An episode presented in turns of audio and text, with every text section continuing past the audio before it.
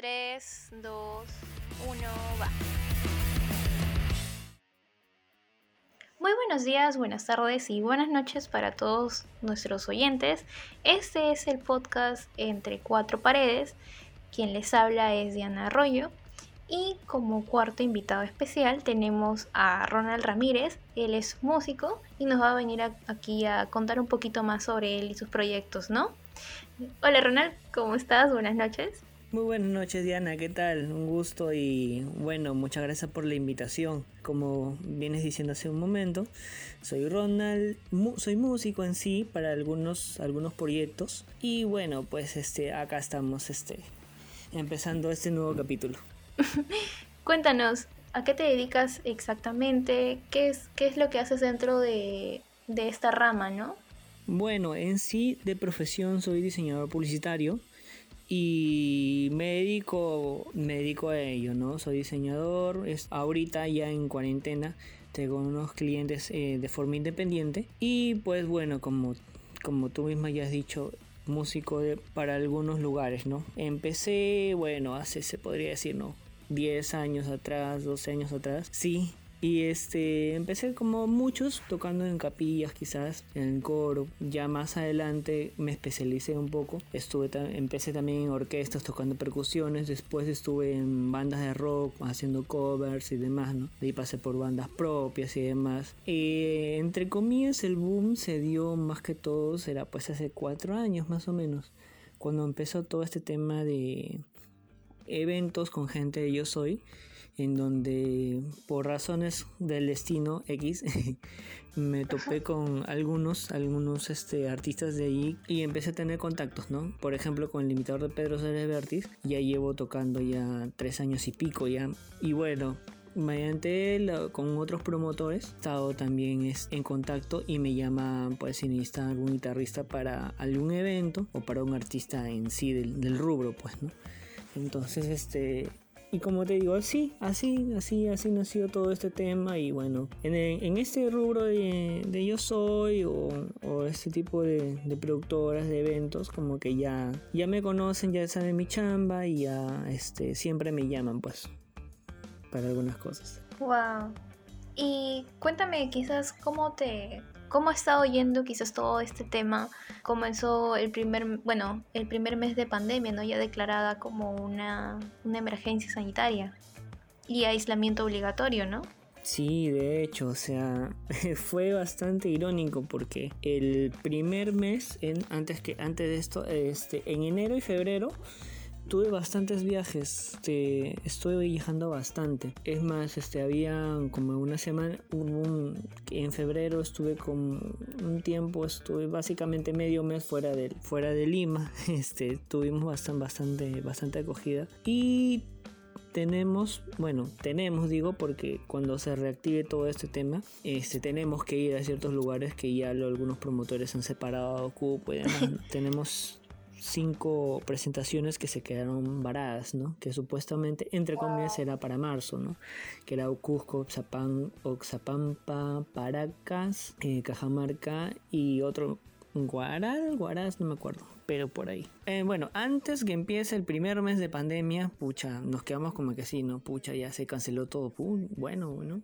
Bueno, en mi caso, por ejemplo, que yo trabajo con este como diseñador, este, bueno, aparte tenía trabajo, o sea, un trabajo, ¿no? De mi carrera, ¿no? Pero algunos amigos que son de este rubro como están bastante preocupados porque también ellos viven netamente de la música, ¿no?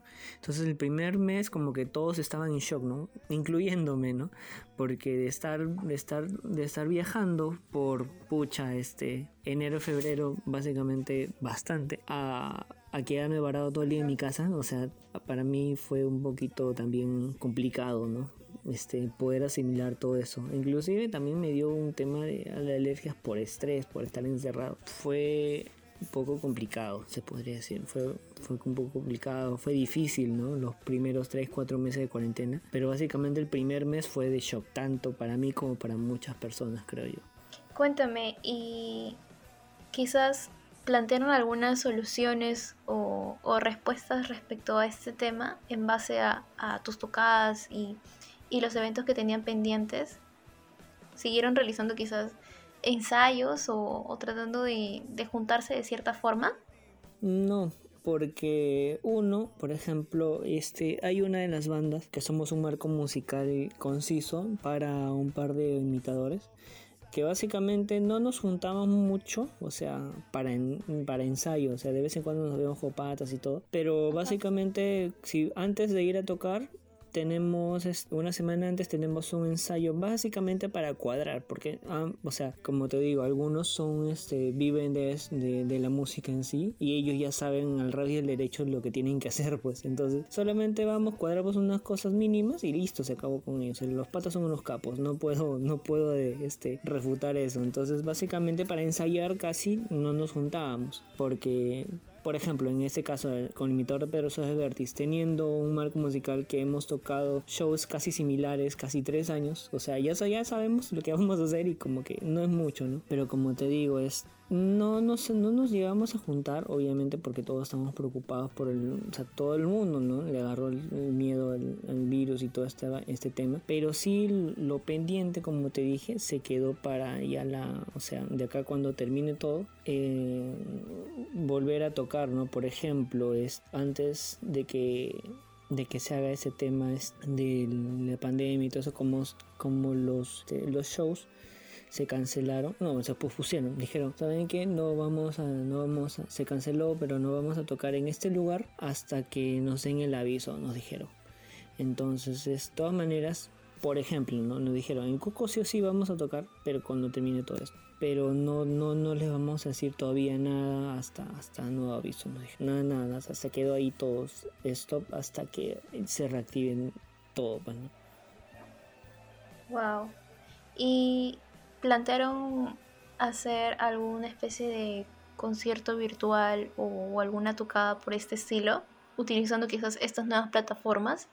sí, bueno, como te digo, el primer mes, dos meses, tres meses, bueno, primer, los dos primeros meses todos en shock, ¿no? Entonces marzo, abril, ya mayo como que la gente ya está empezando a hacer shows también. Entonces, este, por ejemplo, hay algunos un amigo bien cercano que también es, el imitador de Fer de Maná. Él estaba empezando a hacer este saludos saludos dedicatorias, videos dedicatorias, ¿no? Se, grababa él, este saludo va de, esta canción va dedicada de tal persona, tal persona, que sé que el otro. Esos eran este, saludos personalizados. Él empezó a hacer eso, por ejemplo. Algunos otros amigos que también están en este rubro también hacían saludos, no mucho, pero sí.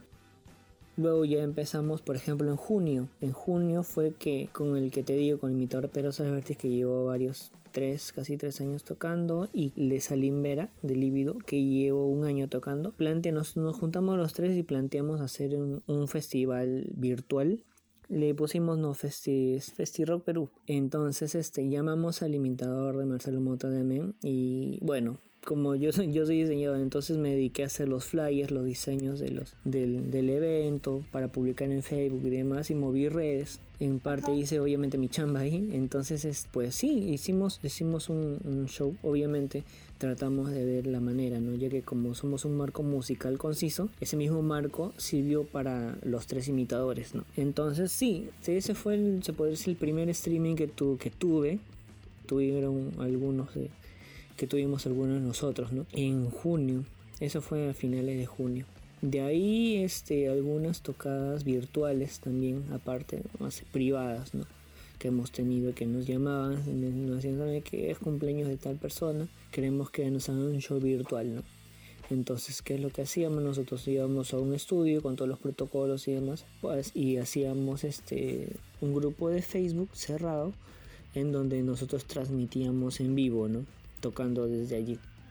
Y bueno, la gente que estaba, que, que nos había contratado, metía a la gente que querían que estén ahí y ellos comentaban, les mandaban saludos, así, algo interactivo. Y básicamente se ha estado manejando, se ha manejando eso, pues, ¿no? Igual ahora último también este fin de semana me llamaron este para tocar en Cañete con una banda que yo tengo allá. Este tocamos allá este show de streaming, para eso sí fue este que tuvimos auspiciadores, ¿no? Otra vez, en esta ocasión trabajamos juegos auspiciadores que nos llevaron, nos trajeron, nos cubrieron este tanto el bolo como algunas como los hospedaje y demás cosas, ¿no? Entonces, es, bueno, pues así se está trabajando de una u otra forma, se está, se, estaba haciendo. Alguna otra, este, algún otro streaming que ha sido por este, se podría decir es abono voluntario, sí de alguna banda que me llamó de vez en cuando sí, para, para tocar así espontáneamente, ¿no? Pero básicamente, como te digo, más que todos los privados. Más que todos los privados nos ha, nos ha estado saliendo con la gente de, de ellos hoy. Bueno, no es tanto, ¿no? Que hemos estado haciendo, obviamente. Pero sí estaba saliendo poco, pero está saliendo. Y cuéntame, a nivel personal, ¿cómo te ha afectado esto anímicamente, no? Bueno, pues como te digo, ¿no? el primer mes, bueno, contando enero, febrero que estuve de aquí para allá, literal de aquí para allá, este, todos esos dos meses y pasar eh, marzo estar encerrado. Es más, una semana antes de la cuarentena hicimos este el 50 años de mi madre acá en la casa y este y ahí traje gente pues con la que yo trabajo con este en eventos en shows eso le dije bueno es cumpleaños de mi madre pues o sea vamos a hacer algo acá como yo tengo equipos también es justo con mi padre haciendo un pequeño paréntesis compramos este equipos para poder alquilar no y cosa que ahí están ahí están en standby por hasta hasta que se reactive todo. Entonces compramos equipos y con eso hicimos este bueno, o sea, aquí, ¿no? O sea, tocamos acá todo, ¿no? Estuvo la, mi amiga que hace tributo a Daniel Arcour, bueno, con el Pedro, el Lívido, mi otra banda que hacen pachangas, ¿no? Para que la gente vale y todo eso, ¿no? Hubo de todo. Y este, y a la semana, la cuarentena. Entonces, imagínate, o sea, pasar de tanto movimiento por estar cerrado, a mí me chocó un montón. Entonces a mí me agarró mucho el estrés, me agarró mucho la ansiedad y al siguiente mes me empezó a salir varicela por estrés. Según el, dermatólogo me dijo que era por el estrés y la ansiedad, bueno, de estar acá, esto que el otro, que traté de relajarme y todo. Me dieron medicamento, estuve medicando en cuanto a este, con todo este tema. Y más que todo por el tema cutáneo, ¿no? Que me estaba saliendo bastante. Entonces como que lo dejé recién hace, pues hace dos, tres meses creo que he dejado la la medicación para, para, este, para, la, para la varicela, esta cutánea que me había salido. Pero sí, básicamente fue estar encerrado porque no soy tanto de estar metido, entonces sí me chocó regular. Y cuéntame Ronald, ¿qué opinas de todo lo que están haciendo los músicos, ¿no? Como para salir adelante, ya sea como me estabas comentando, grabar saludos, hacer transmisiones, sustentarse un poco de cierta forma y generar ingresos, ¿no? ¿Qué opinas de esto? Cuéntame. Sí, en realidad es un panorama, o sea, si tú lo ves en forma general, tú puedes decir, ah, no, bueno, están tocando por aquí y por allá, ¿no? Pero, o sea, el panorama interno es bastante distinto, es un, o sea, para la gente que vive netamente en la música es bastante difícil. Por ejemplo, yo tengo un amigo también, este, trompetista muy bueno, que toca con gente muy conocida y todo, y que básicamente él vivía de la música netamente, netamente de la música y del día a día, porque también tocaba en las calles y demás, ¿no? Tuvo que irse a su tierra, a Cusco, y se tuvo que quedar allá con su familia. Él tiene, ahí, ahí tiene este, una casa donde están sus padres y también creo que tienen chacras y todo eso. Y se quedó haciendo su vida por allá, en el campo, por unos meses, porque, o sea, muy aparte de, cambiar de aires era más que todo por el tema de, de, toda esta inestabilidad. El, el, panorama es bastante incierto hasta ahora. ¿no? O sea, si es cierto, se están dando eh, algunas soluciones, como se podría decir entre comillas, ¿no? para los artistas que están haciendo show virtual y todo eso. Pero no es lo mismo, no, es, no viene a ser lo mismo, no es tanto emotivamente como em, económicamente. Emotivamente te digo porque estás tocando y para una cámara no sientes tú la vibra del público, no estás sintiendo tú la emoción del público, no estás sintiendo los aplausos este, de la gente, no estás compartiendo la música frente a frente con la gente, ¿no? Que es algo que llena mucho cuando tú ves a la gente que está, que está este, se le está celebrando y tú estás tocando, la vibra que se transmite del público al músico y viceversa, es muy bonita, es muy chévere, ¿no? Y, esas cosas no se sienten, o sea, se ha vuelto bastante frívolo, ¿no? Y te juro que el primer este, el primer este streaming que tuve como que pucha, ¿no? Ya, ¿no? O sea, espero que le estén pasando bien, dije, ¿no? Porque no, la verdad es que era muy difícil, ¿no? Y eso no es conmigo, sino con todos los artistas en sí, o sea, todos sienten lo mismo, sienten que no, o sea, no emotivamente no es no es no es algo que se espera, ¿no? Pero bueno, hay que hacerle frente a la situación y económicamente también porque tú sabes que no hay mucho, la gente no tiene muchos ingresos y, es muy, muy bajo el presupuesto a veces también para eso, ese tipo de shows virtuales para hacer este, por ejemplo, ¿no? Ahora para entrar a, un estudio, esto, a un estudio a hacer el streaming, todo eso también tiene un costo, ¿no? Y como te digo, se tiene que presupuestar todas esas cosas y a veces como que es un poco más, un poco más tedioso. No es como que ir a un lugar y ya y tocar y ya, ¿no? ¿no? Es, es todo un proceso, es todo, una logística que antes no había, ¿no? Y que ahora se está haciendo con estos shows virtuales, ¿no? La solución está al 100%, no. La va a haber muy difícil que haya una solución al 100%, ¿no? Pero de que se está, se está haciendo algo, se está haciendo algo, eso sí. Y dime, Ronald, para finalizar, ¿te gustaría añadir quizás algún comentario respecto a a esas personas que, están tratando de lucharla día por día y tratando de, de, sustentarse económicamente a través del arte? ¿Y qué puedo decir? no Hay mucha gente que yo conozco que, como te digo, viene netamente en la música y están haciendo lo posible, algunos que le va bien, otros no tan bien, ¿no? Sí, lo que podría decir es que, bueno, pues que sigan haciéndolo, que sigan mostrando su arte y que bueno, esto es, algo que como ah, por ahí he leído, ¿no? Que pasa cada 100 años, ¿no? y que simplemente va a pasar ya, ya va a pasar el próximo año, Dios quiera que a mediados ya estemos este, reactivando todo. Y yo sé que si van, o sea, que se aguanten un poco, que tengan fe en que todo va a salir bien, que siempre sean optimistas todos y que yo sé que el próximo año a partir de mediados que se reactive todo, literalmente va a ser todo con fuerza y, van a haber muchos más shows, ya que obviamente por todo este encierro la gente va a querer volver a celebrar como antes, ¿no? Y van a tener muchos más contratos y que, y que no pierdan las esperanzas y, simplemente que es este, es solamente algo pasajero y todos vamos a volver a la normalidad.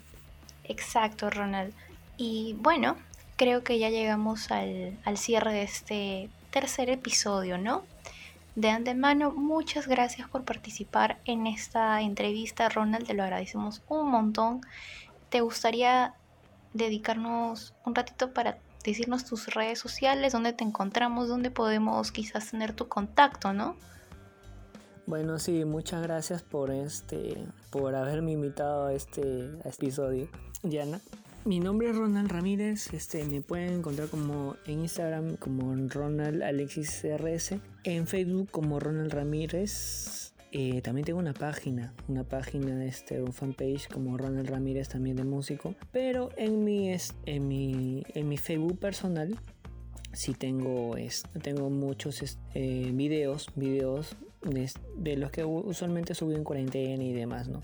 Eh, también estoy por ahí publicitando algunos streamings que se vienen. Ah, va a haber uno de acá para este el próximo mes con el imitador de líbido. Con mi banda de cañete también vamos a tener dos más. Y por ahí voy a estar publicitando. Así que por ahí me checan Ronald Ramírez, es Facebook, y ahí van a tener toda la información. Listo, Ronald. Muchas gracias. Y bueno, ya damos por cerrada este tercer episodio. Este fue el podcast Entre Cuatro Paredes. Yo soy Diana Arroyo y nuestro entrevistado fue Ronald Ramírez. Te deseo la mejor de las suertes para ti, para tus proyectos y pucha, sal adelante, ¿no? Muchas gracias y hasta luego. Hasta luego, muchas gracias. Cuídate, Diana. Chao, chao.